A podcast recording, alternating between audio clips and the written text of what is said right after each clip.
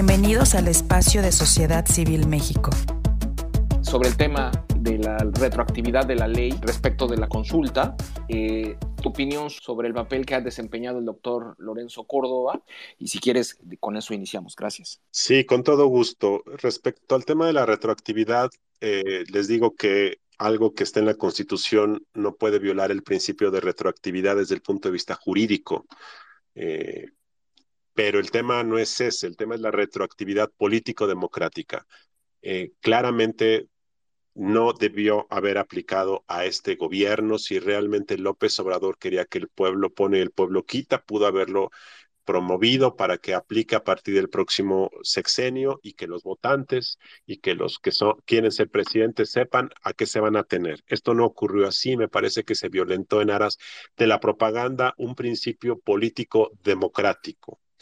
Eh, por cierto, eh, es necesario también decir en este tema que eh, el asunto de que no cumplas con la constitución como gobierno en el sentido de que tú eres el promotor de un ejercicio constitucional.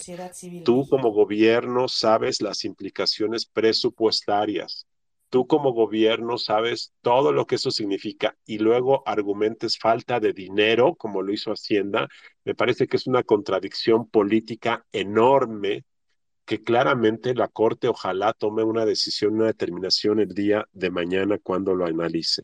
Segundo, mi opinión de Lorenzo Córdoba es que ha cumplido en lo general con su papel, eh, lo ha hecho, creo yo, con valentía, lo ha hecho, creo yo, eh, como debe hacerlo alguien que busca defender la autonomía.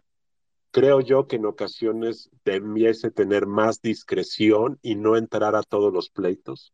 Creo yo que no es necesario que use tanto la voz y la palabra y para, para responder al gobierno o señalar, creo que sus intervenciones debiesen ser más focalizadas y menos numerosas y podrían ser más potentes pero creo que más allá de eso, lo que ha hecho es lo correcto para tratar de demostrar todas las contradicciones en las que este gobierno ha actuado.